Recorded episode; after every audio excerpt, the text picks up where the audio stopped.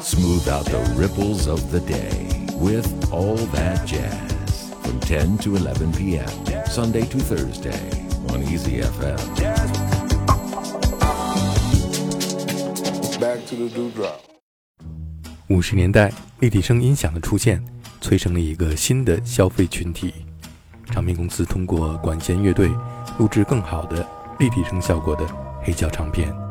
当顾客花钱买了一套高档发烧立体声音响的时候，会顺便买一些能够展示音响效果的唱片。这种类似试音碟的唱片便应运而生。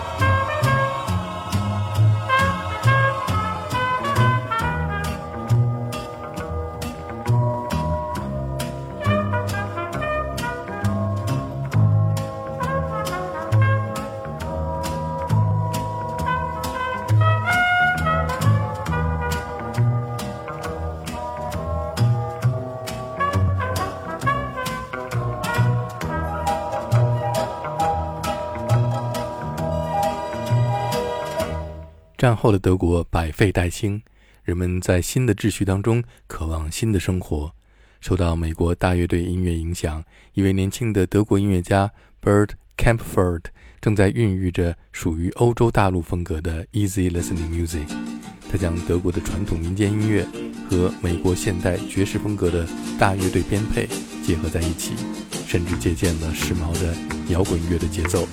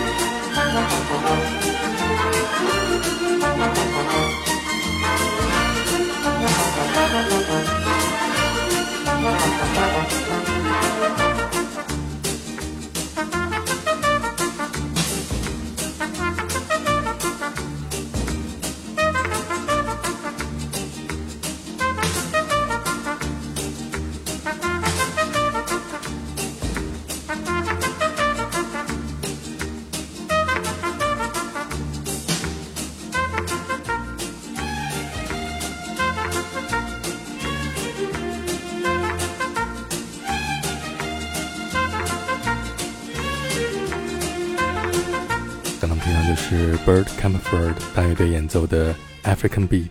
对 Bert Camperford 影响最大的是美国作曲家 Henry Mancini。我们现在听到的是 Henry Mancini and his orchestra 演奏的 Baby Elephant Walk。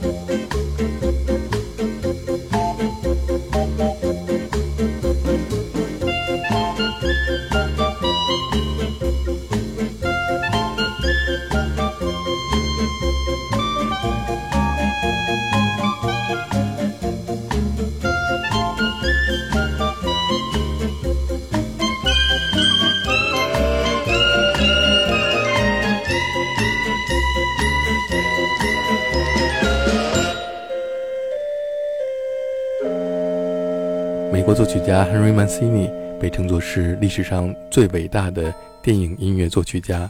他赢得过四座奥斯卡金像奖、一座金球奖和二十次格莱美大奖。在他去世一年之后一九九五年获得了格莱美的终身成就奖。我们现在听到的是 Henry Mancini 一九六三年为电影《Pink Panther》粉红豹创作的主题音乐。